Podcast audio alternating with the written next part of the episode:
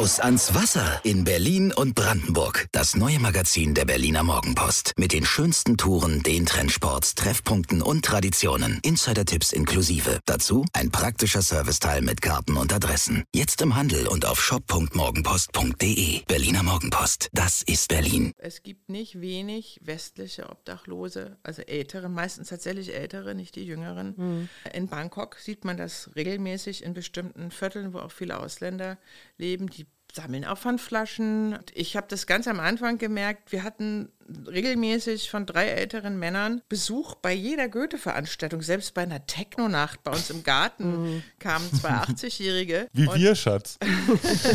und irgendwann kriegte ich mit, dass sie eben tatsächlich dann auch gerne das Angebot genutzt haben, bei uns zu essen und zu trinken. Das sind zum Teil eben auch wirklich sehr traurige Fälle.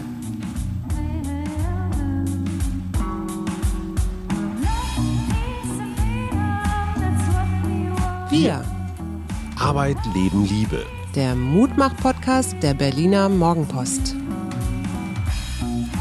Hallo und herzlich willkommen zu einer weiteren Urlaubsfolge des Mutmach-Podcasts der Berliner Morgenpost. Hier ist Hajo Schumacher. Mir gegenüber sitzt meine bezaubernde Gattin und wieder haben wir eine ja, ich sage mal Strandkorb-Folge äh, mit leichtem Urlaubsbezug. Wen haben wir denn heute, Schatz? Liebe Maren Niemeyer.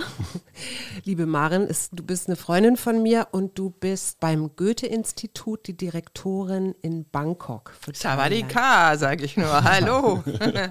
Warum bist du nicht in Bangkok? Warum bin ich nicht in Bangkok? Weil ich ja ab und zu mal nach meinen betrauten Ehepaaren schauen muss, nämlich nach euch. Nein, warum bin ich nicht in Bangkok? Ich bin auf Impfdienstreise, so heißt das tatsächlich. Offizielle Impfdienstreise in Deutschland mit einer Impfbeschleunigungsbescheinigung in der Tasche. äh, diese zwei Wörter hat es wahrscheinlich vor zwei Jahren noch nicht gegeben. Jetzt sind die ganz gebräuchlich, ähm, Diplomaten und Entsandten, ähm, Karussell. Denn es ist tatsächlich so, dass in Thailand Ausländer zurzeit nicht mitgeimpft werden. Das heißt zurzeit eben von Anfang an noch nicht, sondern ganz am Ende dran sind. Aber was mich so ein bisschen wundert, ihr habt doch da auch eine deutsche Botschaft. Äh, wieso ist denn das dann in der Botschaft nicht möglich? Und ganz viele deutsche Unternehmen. Ja. Ja, die sind äh, genauso davon betroffen, beziehungsweise die Botschaft selber nicht. Die Botschaft selber wurde mit Johnson Johnson geimpft. Aber es ist einfach, also die deutsche Bürokratie und die thailändische Bürokratie ist kompliziert. Ähm, es mussten Impfstoffe nach Thailand geschickt werden auf diplomatischem Wege und die haben eben in diesem Fall leider nicht für uns ausgereicht. Ach komm. Und, tja, und für zwei Piekse fliegst du jetzt einmal hin und zurück und veränderst deinen Carbon Footprint ein klein wenig. Äh, also ja, ich habe das natürlich mit einem sechswöchigen Heimaturlaub verbunden, der mir auch zusteht. Ah, verstehe. Auch allein damit diese Impfbeschleunigungsbescheinigung gar nicht erst zum Einsatz kommen muss und sechs Wochen dazwischen liegen. Aber es ist natürlich in der Tat, äh, war das letztlich dann, als sich die Situation doch relativ dramatisch verschlimmert hat in Thailand jetzt im Juni. Bis dahin waren wir sehr, sehr gut dran, auch im Vergleich zu Deutschland. War irgendwann klar, ähm, es muss was passieren. Und interessanterweise war unsere Maschine Mitte Juni von Bangkok nach Frankfurt, würde ich sagen, eine reine Expat-Exitus-Maschine, weil mhm, plötzlich alle weg. Kollegen von der GITS und von der Heinrich-Beuys-Stiftung, von der Adenauer-Stiftung, also von vielen anderen Stiftungen und ähm, deutschen Organisationen, Firmen, Handelskammer, Thai-Deutsche Handelskammer, wir haben den Flieger voll gemacht. Mhm. Das heißt, die Impfdienstreise, das Angebot wurde tatsächlich angenommen auch. Bevor wir zu Bangkok, Thailand, Traumdestination. Ich war da früher mit dem Rucksack unterwegs. Wir waren da mit der Familie. Also es ist ja, es hat ja so ein bisschen was von Paradies. Du bist jetzt schon unsere zweite Trauzeugin, die wir im Podcast gezerrt haben. Als Suse neulich weg war, war Detlef Hacke, den kennst du ja auch im Gespräch. Suse äh, Maren, erklär doch mal den wenigen Menschen, die sie nicht kennen. Genau, Maren und ich kennen uns noch aus unserer oder aus meiner journalistischen Zeit, wobei auch deine journalistische Zeit ja so in dem Sinne auch nicht mehr besteht. Äh, Maren ist äh, Filmemacherin, Dokumentarfilmerin, hat Publizistik, Germanistik und Filmwissenschaften auch studiert. Wir kennen uns noch aus Premiere-Zeiten mit Roger Willemsen und 0137. Premiere, der erste deutsche Pay-TV-Sender. Ja. Man kann sie, also ne, genau. Mediengeschichte. Gibt es schon lange nicht mehr. Mediengeschichte mit Temporedaktion und Markus Peichel, Peichel und ich ja, weiß nicht was. Und dann bist du ja auch bei Arte, hast du warst so ganz aktiv. Äh, dann bist du ja schon 2009 zum Goethe-Institut gekommen. als Fernseh- und Hörfunksprecherin, habe ich gelernt. Was hast du da gemacht? Fernseh- und Hörfunkbeauftragte hieß das im, im genauen Amtsdeutsch. Das war ein Job, der eigentlich ein super spannender Einstiegsjob war bei Goethe, weil ich quasi weltweit alle Institute beraten habe in Aktivitäten im Bereich Fernsehen, Hörfunk, Dokumentarfilmfestivals, Workshops. Also ganz, ganz, ein ganz wichtiger Teil der Goethe-Arbeit ist ja auch, Journalisten auszubilden in Ländern, in denen es einfach keinen freien Journalismus gibt, auch keine Medienhochschulen. Und das war mein Job. Und ich glaube, ich bin mehr gereist als der Präsident des Goethe-Instituts.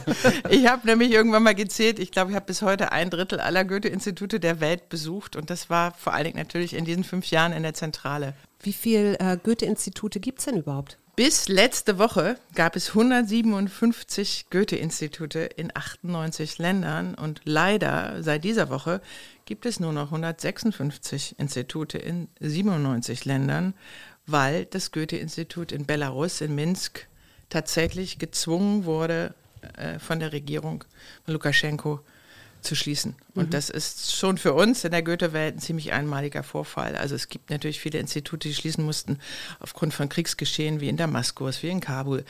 Aber dass äh, ein Goethe-Institut politisch gezwungen wird, zuzumachen, so ein wichtiges, großes, das mhm. ist quasi die News dieser Woche ja. Aber jetzt mal ganz kurz, es hat ja mit Goethe selbst jetzt erstmal nichts zu tun. Ne? Es heißt nur Goethe-Institut, aber wenn du einem, der überhaupt nicht weiß, was das ist, kurz erklären solltest, was macht so ein Goethe-Institut?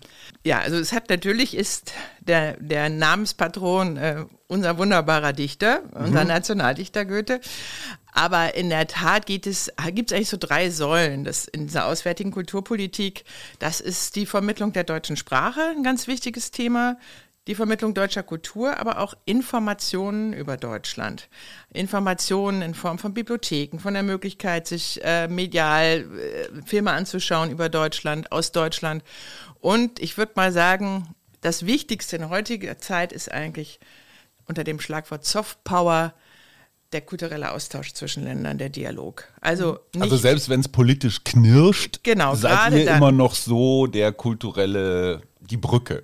Gerade dann ist es eigentlich immer wichtiger, mhm. einfach im Gespräch zu bleiben. Also wenn politisch keine, kein Gespräch mehr möglich ist, ist es meistens die Kultur, die erstmal einspringen kann mhm. und noch einen Draht hat. Was jetzt in Minsk passiert ist, ist, ist daher wirklich ein Sonderfall und besonders extrem. Aber ich meine, jemand, der EasyJet-Flugzeuge entführen lässt, also mhm. da glaube ich, kann man wirklich sagen, das ist ein Extrembeispiel. Mhm. Normalerweise ist diese, ich sag mal, Cultural Diplomacy im Englischen, Kulturdiplomatie immer wichtiger geworden in den letzten Jahren und wird ja auch ganz intensiv zum Beispiel von der Japan Foundation, von den Franzosen mit der Allianz und dem Institut Français, vom British Council betrieben. China. Genau, China, ähm, da fragt man sich, ob das wirklich kulturelle Diplomatie ist mit den Konfuzius-Instituten, die überall wie kleine Pilze auch in Thailand, mhm. an jeder Uni tauchen die plötzlich auf. Ähm, da sind sich, sage ich mal, die an anderen Kulturmittler nicht so ganz sicher, ob das da mit reinpasst.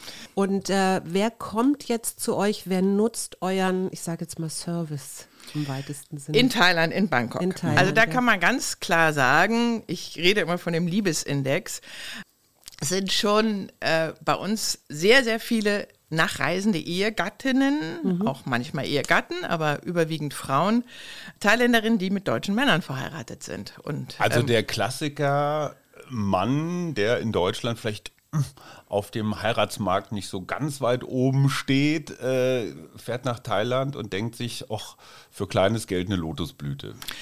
Das würde ich jetzt natürlich so nicht unterschreiben.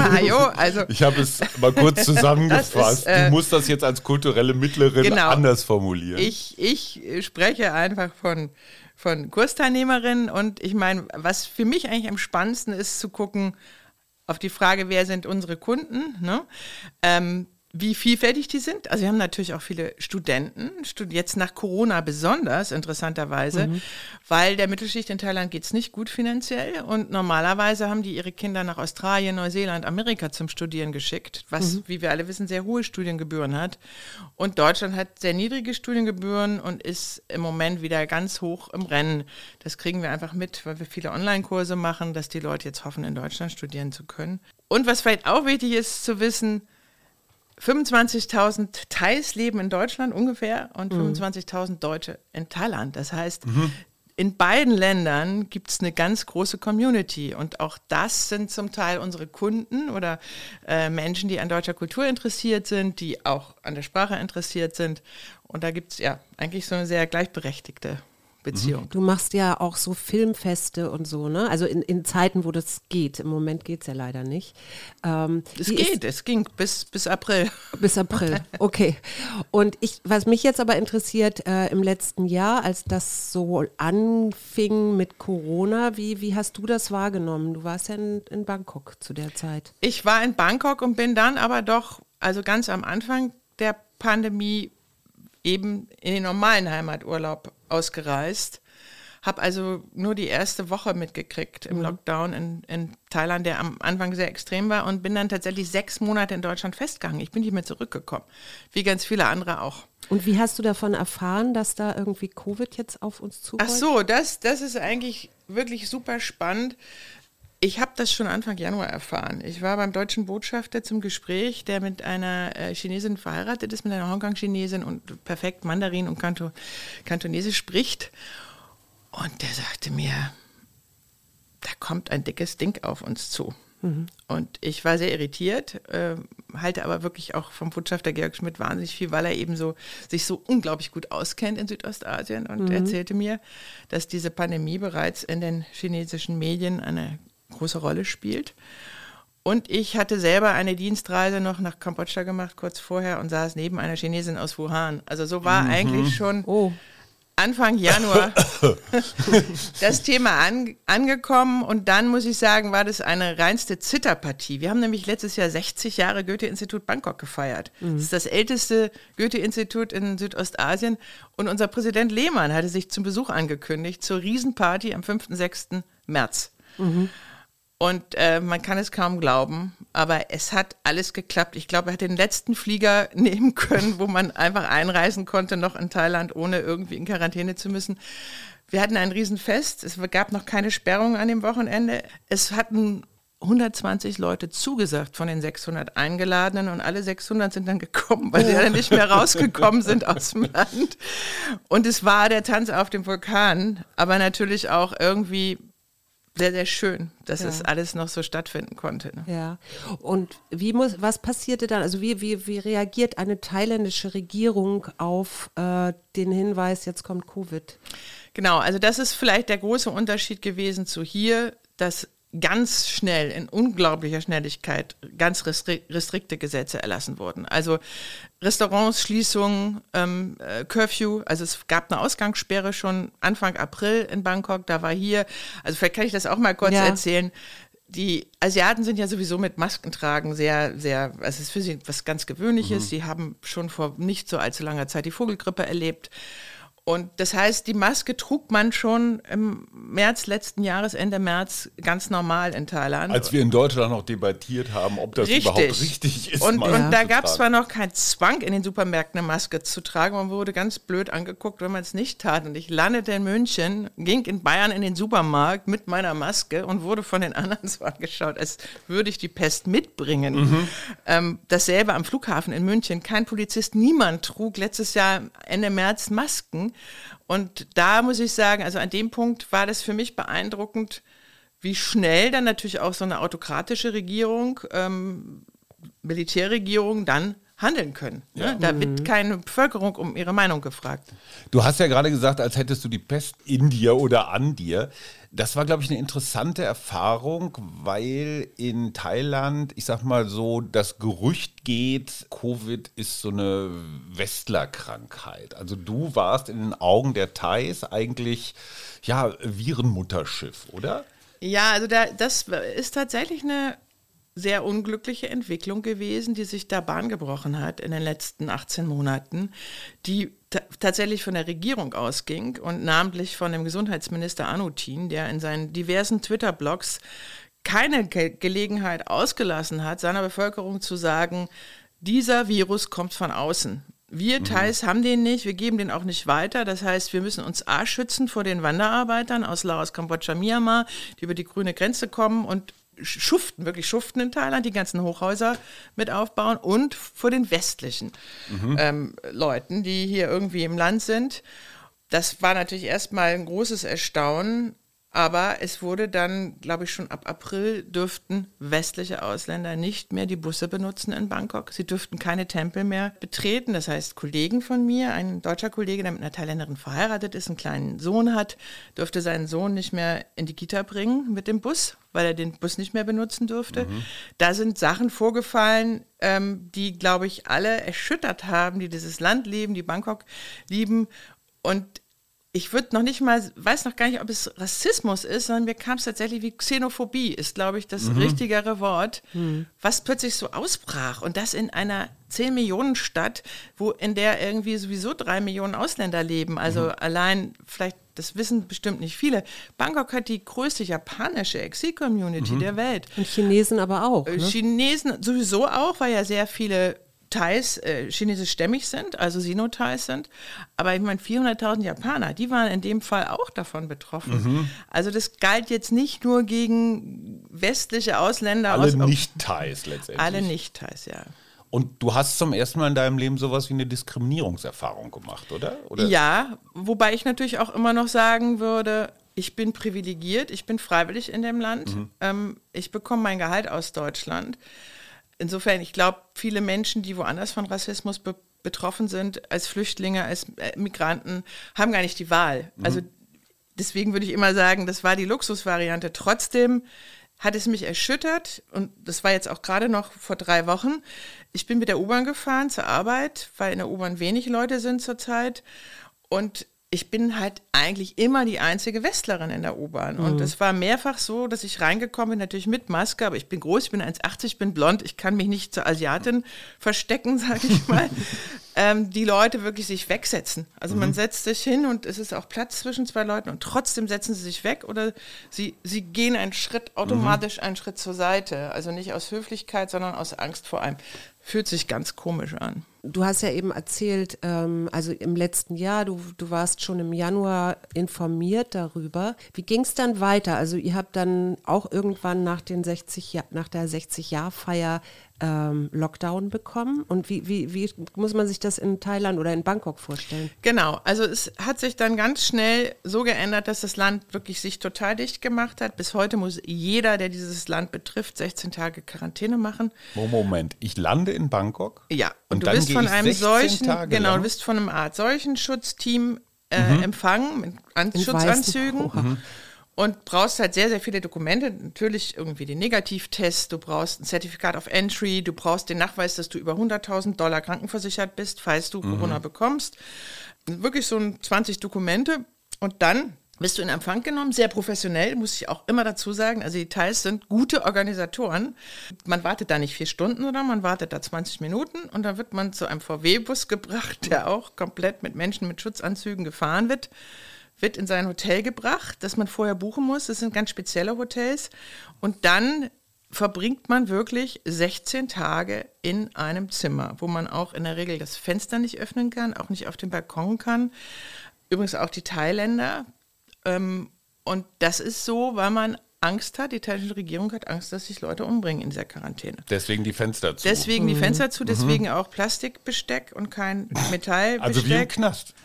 Genau. Die Schnürsenkel werden ja auch noch weggenommen, damit du die nicht aufhängst. Ja. ja, gut, okay. Also es ist trotzdem, also man kann das Essen bestellen, alles mhm. über eine App. Es ist sehr gut organisiert, das wird dir vor die Tür gestellt. Du machst dann in der Zeit drei Tests. Ja, also und das gilt für alle. Also für mhm. die Diplomaten, für EU-Botschafter, für Lufthansa-Chef, also alle äh, Leute, die äh, auch hohe Posten haben in Thailand, ähm, mhm. auch die Thais selber. Jetzt bist du ja in Bangkok mit deinem Mann. Äh, und als ihr zurückkamt und wahrscheinlich dann auch in diese Quarantäne musstet, wie ging denn das? So ein 16 Tage in einem Zimmer? E Ehetest. Ehetest. ja, wir hatten ehrlich gesagt ähm, das Glück, dass wir so eine, eine Zweizimmer-Suite hatten, weil mhm. ich auch äh, Homeoffice machen musste, viele Konferenzen hatten. Also wir hatten immerhin zwei Räume, mhm. was sehr geholfen hat. Mhm. Und wir haben vorher uns wirklich briefen lassen. Das klingt jetzt ein bisschen blöd, aber wir haben uns erkundigt, psychologisch, wie, wie, wie macht man das? Und uns hat eigentlich jeder gesagt, das Wichtigste ist ein Tagesplan und ein Pro Projektvorhaben. Mhm. Mein Mann hat ein großes Filmfestival geplant in der Zeit und war mit Lizenzen beschäftigt. Und ähm, ich habe meine Jahresplanung gemacht. Und das hat uns tatsächlich geholfen und dann zu festen Zeiten ein bisschen Sport, also im Zimmer rumlaufen und, und, und hüpfen. Und, und die Mahlzeiten und interessanterweise durfte man zu der Zeit noch ab der ersten Woche eine Stunde raus an den Pool. Mhm. Und das Spannendste waren die Quarantänebekanntschaften. Wir haben so irre Leute da kennengelernt beim Walken draußen. Mit manchen sind wir jetzt auch noch befreundet. Da war auch ein Berliner dabei, der gerade nach Bangkok zog. Ähm, wirklich, das war auch so richtig, man prahlte hinterher mit seinen Quarantänebekanntschaften. das war quasi wie so eine Währung. Ne? Mhm. So. Und das war die gute Seite. Und da kam aber raus, das ist eigentlich am schlechtesten in dieser Quarantäne ging es den ganz jungen Menschen und den ganz alten Menschen. Den Jungen, die jetzt gerade auf Austauschjahr, also Schüler, mhm. einfach 18, 19, die gar nicht so die Möglichkeiten hatten, damit umzugehen mhm. und auch keine Erfahrung. Und eben Senioren und Seniorinnen, die nichts zu tun hatten. Die mhm. einfach da 16 Tage saßen in diesem Zimmer und auch ohne Computer und ähnliches. Fernsehen? Fernsehen gab es, aber ähm, ja, also das ist, das ist wirklich. Ähm, Internet gab es auch. Internet gab es auch, ja. Gewöhnungsbedürftig gewesen. Aber die Frage war ja eigentlich auch, kommt man wieder rein oder raus? Und ja. das ist tatsächlich bis heute so. Ich habe ja für mein für ein Buch, was ich mal gemacht hat, Restlaufzeit, bin ich tatsächlich auch in Thailand gewesen zur Recherche. Ich gestehe, ich habe es auch mit Urlaub verbunden. Und es gibt ja diesen Entwurf: Im Alter gehe ich nach Thailand, weil da sind Tropen, da ist gutes Wetter und vor allen Dingen ist es billig. Und es sind überwiegend ja doch äh, Herren die das Gefühl haben, da nochmal so richtig ins Leben tauchen Einen zu können. Frühling oder so? Ja, vielleicht auch den ersten Frühling, man weiß es gar nicht so genau. Also die Jungs, die ich da kennengelernt habe, die haben es für Lebensqualität gehalten, wenn man morgens um halb neun schon eine Dose Bier am Hals hat und eine, ich habe immer gesagt, hoffentlich volljährige äh, junge Einheimische im Arm. Diese Xenophobie, die du eben beschrieben hast, was, was hat das mit dieser Bevölkerungsgruppe gemacht? Und ich meine, ihr habt ja einige von diesen Herren? Na, ich denke, dass, also was ich, ich habe jetzt da mit niemandem gesprochen, aber man kriegt das so mit bei Leserbriefen. Es gibt also zwei deutschsprachige Zeitungen, Zeitschriften in Thailand, der Farang, das heißt der Ausländer, mhm. kommt von dem Wort Franzose auf mhm. Thailändisch ausgesch ausgesprochen. Franzosen waren die ersten Ausländer, die in Thailand ankamen. Und äh, der Wochenblitz, das ist, ich meine, viele kennen das aus Mallorca, also mhm. diese mhm. Balearen-Zeitung und ja, so. Ja. Mhm. So, und nach diesen ganzen Leserkommentaren, was überwiegend genau diese Klientel ist, ist es tatsächlich so, dass sich viele gar nicht vorstellen konnten, dass die jetzt nicht mitgeimpft werden. Und das sind ja genau auch die Risikogruppen, also mhm. über 65 eben Rentner. Und kann mir schon vorstellen, dass das also jetzt gerade einen ganz großen Bruch gegeben hat in mhm. dieser Fantasievorstellung, ich bin im Paradies. Mhm. Da war eine Pandemie nicht mit eingerechnet als Szenario. Mhm. Und ähm, daher, also ich denke, oder ich habe es auch mitgekriegt, dass sich doch nicht wenige entschieden haben, nach Deutschland zurückzukehren. Also Rentnerparadies nur, wenn mal gerade keine Pandemie ist. Genau. Und genug Geld da. Richtig. Mhm. Aber was vielleicht interessant ist, wo die Teils wirklich ganz großartig sind und was boomt und was auch in der und nach der Pandemie boomen wird, ist, dass es immer mehr Dörfer für Demenzkranke gibt. Mhm. Äh, überwiegend in der Nähe von Chiang Mai. Wir haben einen tollen Dokumentarfilm von Madeleine Wahlmeier, eine deutsche Regisseurin, mitproduziert, Das Dorf der Vergesslichen. Und das ist eine Kooperation zwischen Schweiz, Deutschland und eben Thailand, wo demenzkranke alte Menschen dort in Dörfern leben. Die sind zum Teil eingerichtet wie mit Koop, also wie ein mhm. Dorf in Deutschland oder der Schweiz. Also es gibt einen Wiedererkennungseffekt und, und jeder der alten Menschen hat quasi eine thailändische Familie, bei der sie wohnen und die sich um sie kümmern. Das hat einen mhm. Riesenvorteil für die thailändischen Pflegerinnen und Pfleger, dass sie nicht nach Deutschland reisen müssen, hier leben müssen, von ihrer Familie getrennt sind. Kommt Geld ins Land. Es kommt kommt Geld ins Land und die Alten, die, denen geht es überwiegend wirklich sehr gut. Also schwierig ist vielleicht bei denen, die zwischendurch noch genau mitkriegen, wo sie sind, mhm. aber die anderen werden viel älter als hier in den Heimen, weil mhm. sie weil sie frei, sie können sich frei bewegen, sie können rumlaufen, mhm. sie können nicht verloren gehen. Und das finde ich, also das ist so mhm. für mich so ein Modell, wo ich so denke, also muss ganz. Ich, muss ich ganz kurz rein, hatte ich für, war ich für mein Buch auch in so einem Projekt und zuerst hatte ich so moralische Bedenken, mhm. so kann man denn jetzt Mutti, Omi, ja. Omi, wen auch immer nach Thailand schicken? Und da denke ich mir ja, ob ich die jetzt im, im Bayerischen Wald einmal im Jahr besuche oder, oder in Chiang Mai, ist letztendlich auch kein großer Unterschied, jetzt mal abgesehen vom, vom CO2. Und ich habe meine Meinung komplett geändert, weil dieses aufgehoben sein da, was hier nicht so ohne weiteres funktioniert, vor allen Dingen auch Demenz, kostet einfach richtig viel Geld, weil du eine 24-7-Pflege brauchst. Und das ist eigentlich eine ganz schöne Form der Entwicklungshilfe, ja. Problem allerdings, wenn das Geld alle ist, dann ist die äh, ostasiatische Freundlichkeit manchmal auch etwas im Abkühlen begriffen. Das wollte ich gerade fragen. Was ist eigentlich mit diesen älteren Herren, die da äh, ja, undement. Eine, genau, undement äh, rumwandeln und irgendwann vielleicht auch an den Punkt kommen, wo sie kein Geld mehr haben. Naja, ich glaube tatsächlich, wenn ich da mal so ein bisschen ausholen kann, das ist schon ein Problem, dass viele, die dort leben, sich gar nicht klar machen, wo sie eigentlich leben und wo sie sind. Mhm. Ähm, man hört leider auch öfter so Argumente, ähm, dass man also in in Deutschland, er sagt, äh, schon wieder neue Ausländer in Deutschland und wie furchtbar. Und diese Männer aber gar nicht mitkriegen, dass sie eigentlich genau so leben, wie sie vorwerfen, es angeblich mhm. bestimmte mhm. Äh, Gruppen, Migrationsgruppen in Deutschland tun. Also sie leben in Parallelgesellschaften, mhm. sie treffen sich nur untereinander. Ich sage es jetzt mal ein bisschen übertrieben, auch wenn das vielleicht nicht politisch korrekt ist. Sie nehmen den Thailändern ihre Frauen weg. Mhm. Ähm, und sie sind oft nicht krankenversichert oder nicht gut krankenversichert mhm. und machen sich keinerlei Gedanken darum, was eigentlich ist, wenn sie eben plötzlich gebrechlich werden. Und wie wir alle wissen, kann das unheimlich schnell gehen ab einem gewissen Alter. Mhm. Dann sind sie oft nicht abgesichert. Das ist ein großes Problem für die Botschaften, also natürlich nicht nur für die deutsche, auch für die amerikanische, kanadische und so. Mhm. Ähm, dass es diese Gruppe gibt, ähm, und da gibt es auch einen Fachbegriff, die ähm, quasi unbegleitet Sterbenden. Das mhm. sind Menschen, die sind todkrank, also Rentner todkrank, die nicht mehr das Geld haben, nach Haus zu fliegen und auch keine Verwandten mehr in Deutschland haben, mit denen sie Kontakt gehalten haben. Oft haben sie ihre Familien verlassen, ihre Kinder verlassen. So alle Zelte abgebrochen. Alle Zelte abgebrochen ja. und dann ist die Rechnung, die dann kommt, natürlich hart, weil mhm. eine junge thailändische Frau äh, von 30 Jahren hat was anderes zu tun, als sich um einen mittellosen, mit 70-jährigen deutschen Mann zu kümmern. Mit ähm, zweifelhaftem Benehmen womöglich auch noch. Ja, ja. das kommt noch dazu. Ich würde das vielleicht gerne, also ich denke, das ist ein, das Ganze ist ein sehr spannendes, aber auch kulturelles Missverständnisthema. Insofern, wir haben da ein Theaterstück produziert, Happy Hunting Ground. Wer jagt eigentlich mhm. wen? Mhm. Ähm, wo kommt dieses Missverständnis von Liebe her? Und das bleibt ein Phänomen, denn tatsächlich gehen 80 Prozent dieser thai-deutschen Ehen in den ersten vier Jahren in die Brüche. Und mhm. die größte Chance, dass sie nicht in die Brüche gehen, ist noch, wenn die deutschen Männer in, in Chiang Mai oder im Isan in der Ecke leben, wo die Frauen herkommen mit den Familien. Das klappt meistens ganz gut.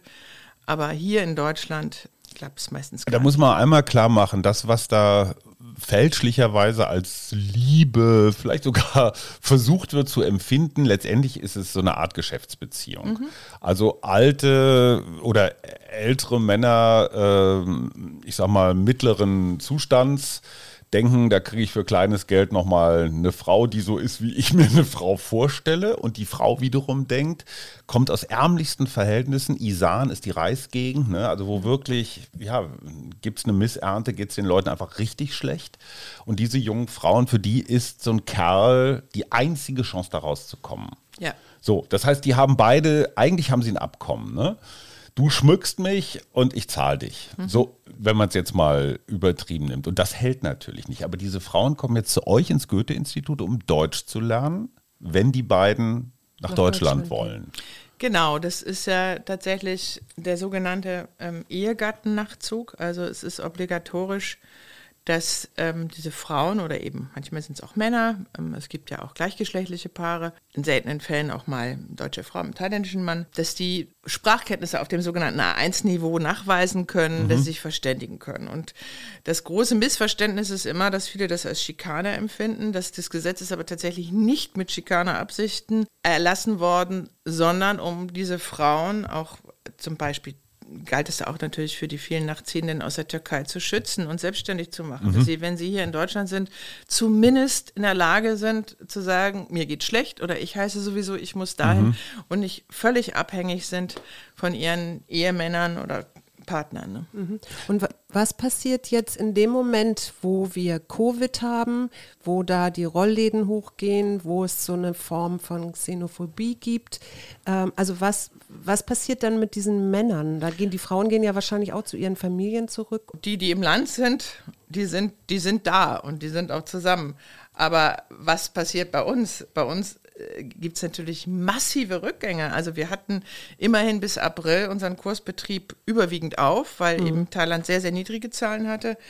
Und wir haben natürlich einen irrsinnigen Schwund dieser mhm. Liebesindexgruppe gehabt. Mhm. Wir haben dafür, was ich vorhin erzählte, interessanterweise andere Zielgruppen wie Studenten, die in Deutschland studieren wollen, dazugewonnen. Aber diese Zielgruppe, die wird erst wieder da sein, wenn die Grenzen auf sind. Und was passiert, wenn so ein mittelloser Mann, ja, landen die dann auf der Straße oder so? Ich meine, wenn die, die werden ja dann auch irgendwann vielleicht nicht mehr ihre Miete bezahlen können oder das ist tatsächlich so. Es gibt nicht wenig westliche Obdachlose, also ältere, meistens tatsächlich ältere, nicht die jüngeren. Mhm. In Bangkok sieht man das regelmäßig in bestimmten Vierteln, wo auch viele Ausländer leben, die sammeln auch Pfandflaschen. Ähm, mhm. Und ich habe das ganz am Anfang gemerkt, wir hatten regelmäßig von drei älteren Männern Besuch bei jeder Goethe-Veranstaltung, selbst bei einer Techno, bei einer Techno-Nacht bei uns im Garten mhm. kamen zwei 80-Jährige wie und, wir, Schatz. und irgendwann kriegte ich mit, dass sie eben tatsächlich dann auch gerne das Angebot genutzt haben, bei uns zu essen und zu trinken. Sie sind aber auch geblieben. Also sie sind nicht einfach zum Buffet, sondern auch gesagt, okay, dann gucken wir uns das mit an. Und das sind zum Teil eben auch wirklich sehr traurige Fälle. Ne? Mhm. Aber die haben dann auch keine Chance, ne? Also die wollen, die, die kommen nicht zurück nach Deutschland, die in Thailand sind sie auch nicht gemocht. Es gibt was interessanterweise einen deutschen Hilfsverein für diese Klientel in Bangkok. Genau. Es gibt aber auch einen Thai-Hilfsverein, wie, also für die Frauen, die, über die wir gerade geredet haben, überwiegend die hier in Berlin oder in Deutschland ja gestrandet sind. Also dieses Spiegelbildliche finde ich total spannend. Mhm. Ja. Den Blick kriege ich natürlich nur, wenn ich aus Bangkok gucke.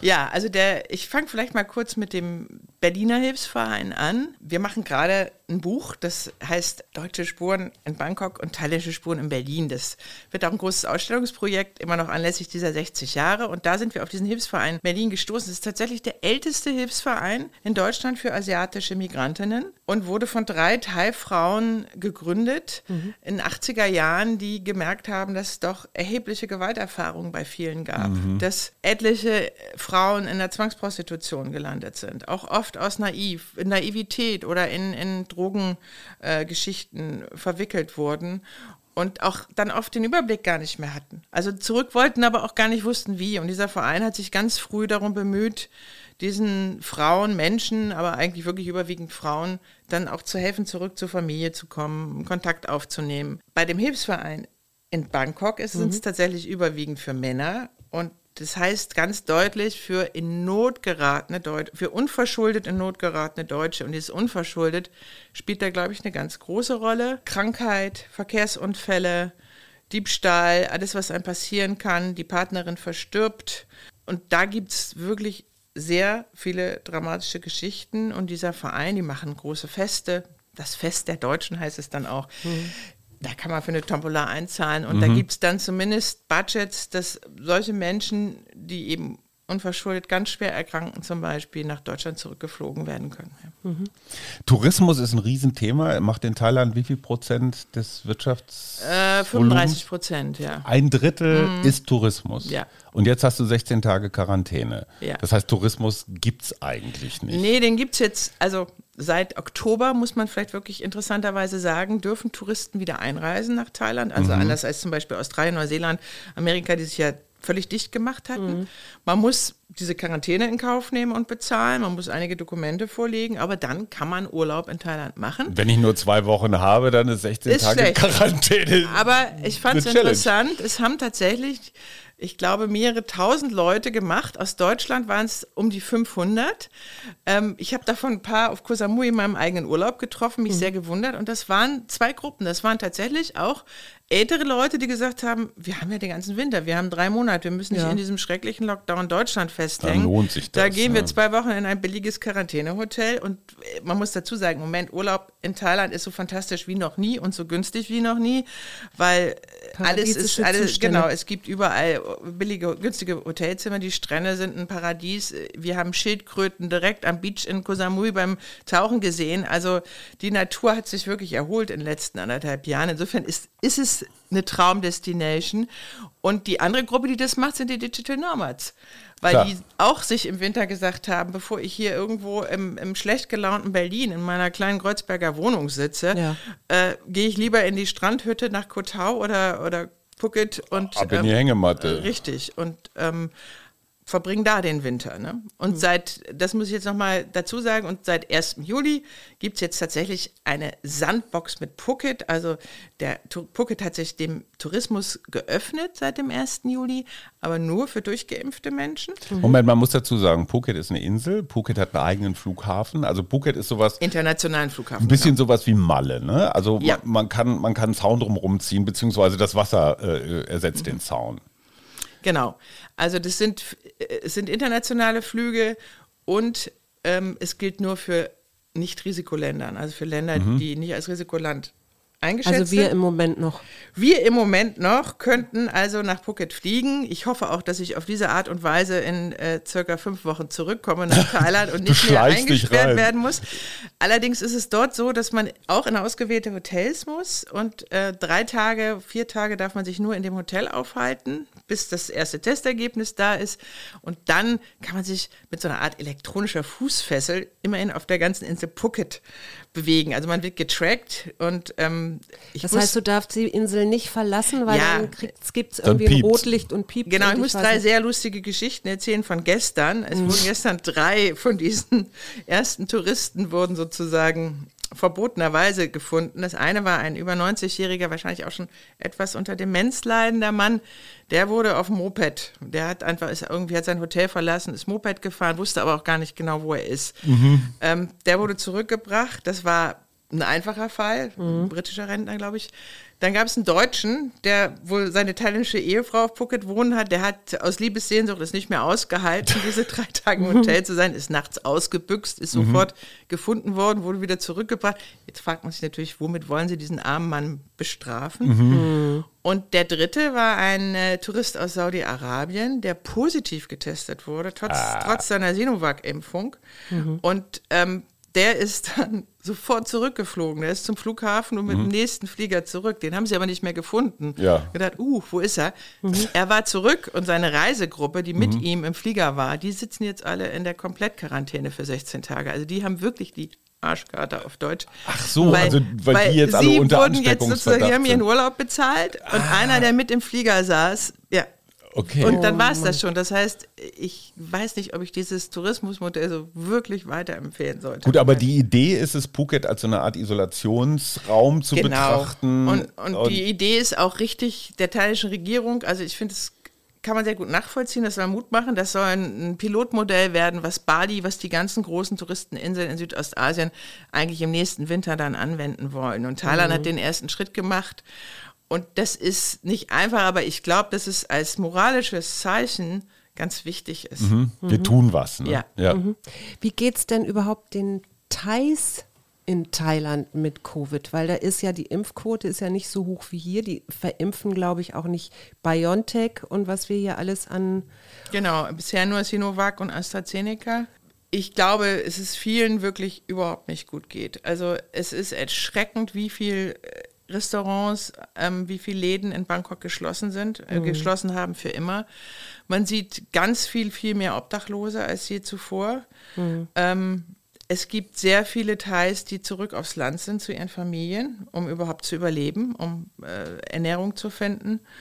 Und da gibt es wirklich große Verzweiflung. Aber ich muss auch sagen, im Vergleich zu Deutschland ist es unglaublich beeindruckend, wie tapfer die Leute die Situation hinnehmen. Ich meine, sie haben überhaupt fast, fast gar nichts von der Regierung bekommen. Also sowas wie 100 Euro gab es mal als, als Einmalzahlung, als Hilfe. Und trotzdem habe ich das Gefühl, ist die Solidarität unter den Menschen ganz groß.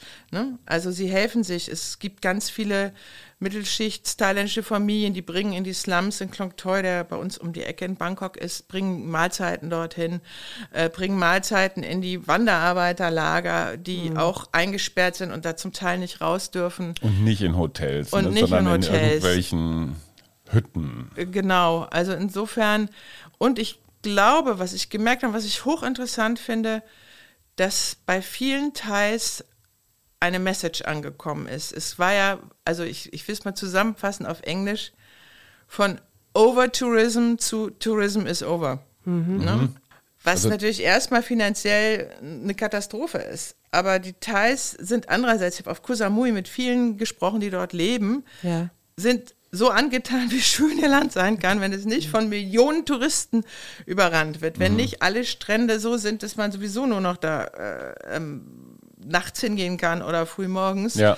Und also ein bisschen das Mallorca-Syndrom. Ne? Genau, ne? und ich habe das Gefühl, und das kriegt man auch inzwischen mit von verantwortlichen Hotels, dass diese ökologische Wende mhm.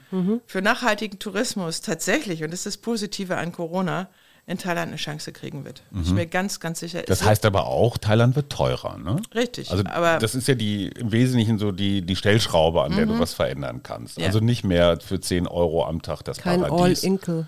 Nee, das mhm. ist ja auch völlig in Ordnung. Aber sag mal, du hast gerade was Interessantes gesagt. Äh, äh, in Thailand gab es keine Hilfen. Die Regierung war auch nicht immer ganz so auf Höhe mm, demokratisch nachvollziehbarer Entscheidungen, sagen wir es mal vorsichtig. Wir hier in Deutschland korrigiere mich, Schatz, aber wir hatten anderthalb Jahre lang schon das Gefühl, hier funktioniert eigentlich auch nichts. Ne? Das mit den Masken und das Impfstoffcast. Naja, wir, glaube ich, beide. Naja, wir nicht, aber, aber, es war schon so eine, so eine vorherrschende Meinung. So, irgendwann hat Angela Merkel ja auch mal so einen Satz gesagt oder soll sie gesagt haben, so scheiße, das Ding entgleitet uns. Du jetzt als Deutsche, die du beide Seiten kennst, was hast du über dein Heimatland gelernt? Naja, ich habe tatsächlich gelernt, dass ich ähm, eine richtige Sehnsucht hatte nach Deutschland und dass ich Deutschland im Moment als wahnsinnig stabilen Anker wahrnehme. Mhm. Und wenn ich mit Leuten gesprochen habe, die mir gesagt haben, oh, ich muss jetzt hier weg, es wird alles so schrecklich, dann habe ich überhaupt nicht so richtig mehr nachvollziehen können, worum es geht. Und ich kann vielleicht noch eine politische Geschichte erzählen.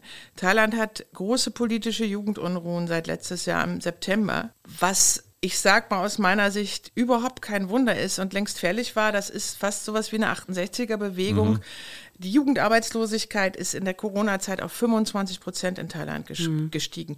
Junge Menschen haben keinen Anteil an der Gesellschaft und an, haben keine Gestaltungsmöglichkeiten. Das ist das Schlimmste, was man machen kann. Mhm. Gleichzeitig hat Thailand eine genauso niedrige Geburtenrate wie Deutschland. Also sie müssen verdammt nochmal ihre Jugend pflegen und sie gut behandeln. Das passiert aber nicht. Also sind diese jungen Menschen auf die Straße gegangen, natürlich auch ein bisschen nach dem Vorbild von Hongkong.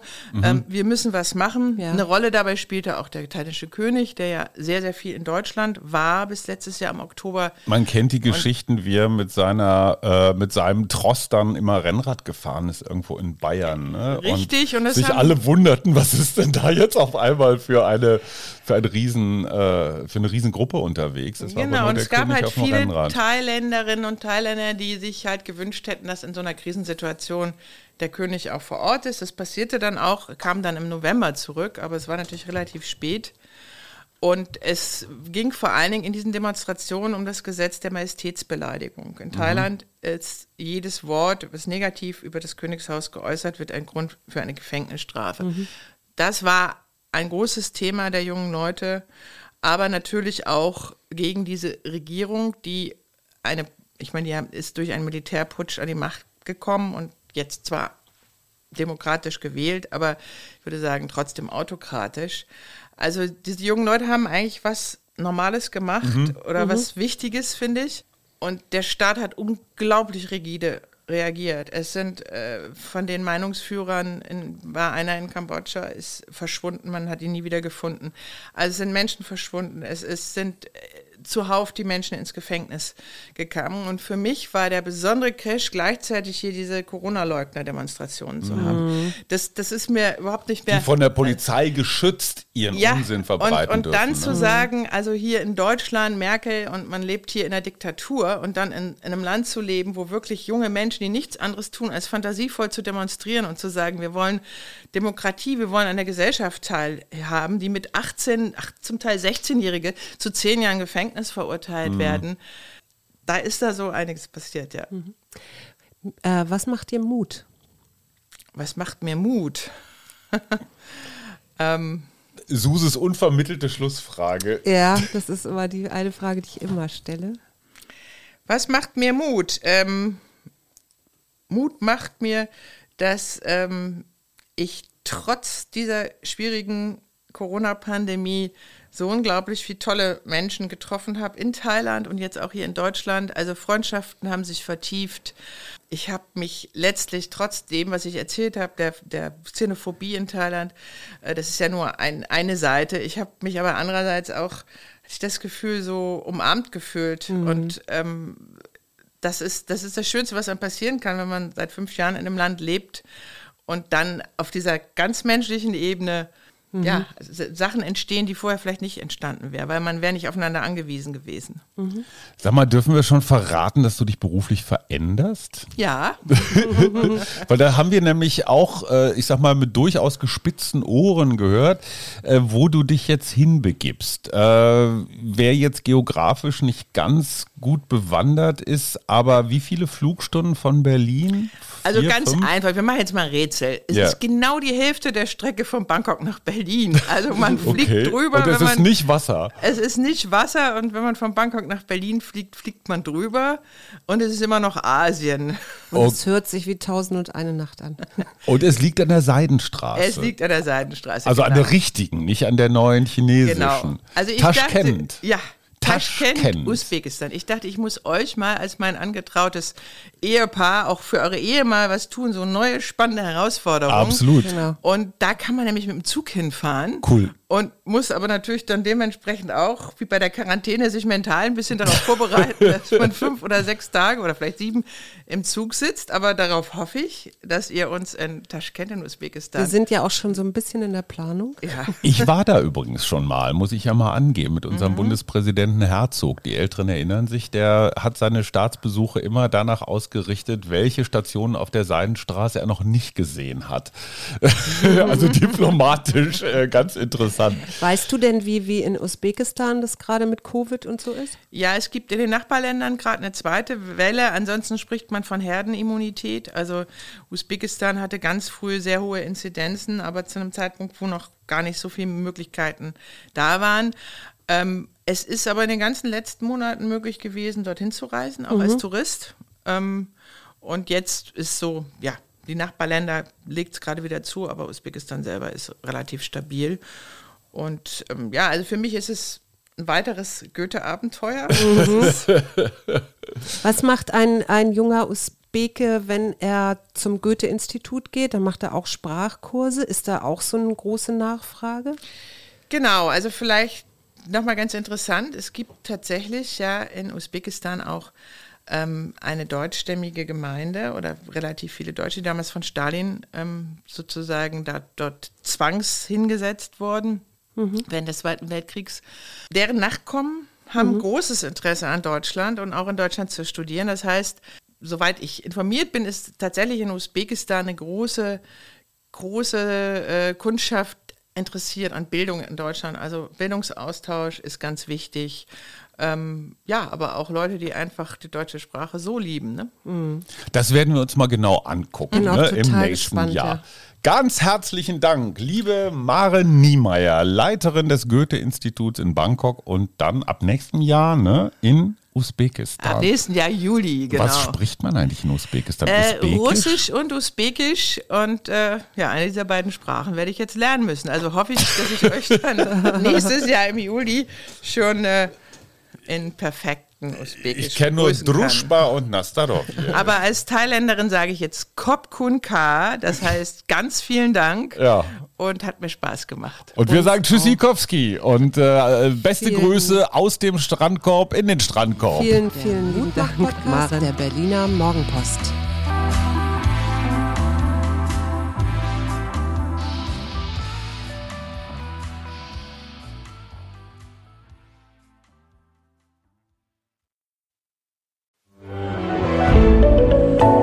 Podcast von Funke.